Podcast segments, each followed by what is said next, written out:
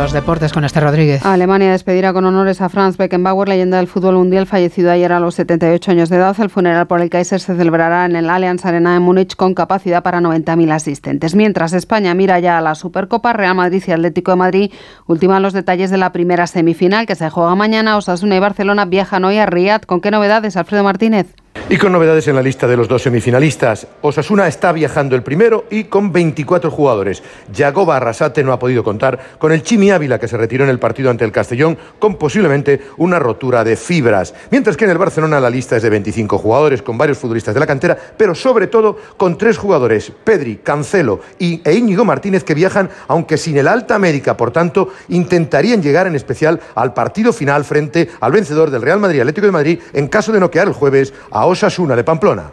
La vigésima jornada de la Euroliga lleva al Real Madrid a Múnich para medirse al Bayern de la ASO, Basconia visita al Mónaco y Valencia Vázquez recibe al Zalgiris Kaunas. La selección femenina de waterpolo se enfrenta a Croacia en los cuartos de final del Campeonato de Europa. La selección masculina, masculina conocerá hoy a su rival para esa ronda de cuartos. Y además la pregunta que hoy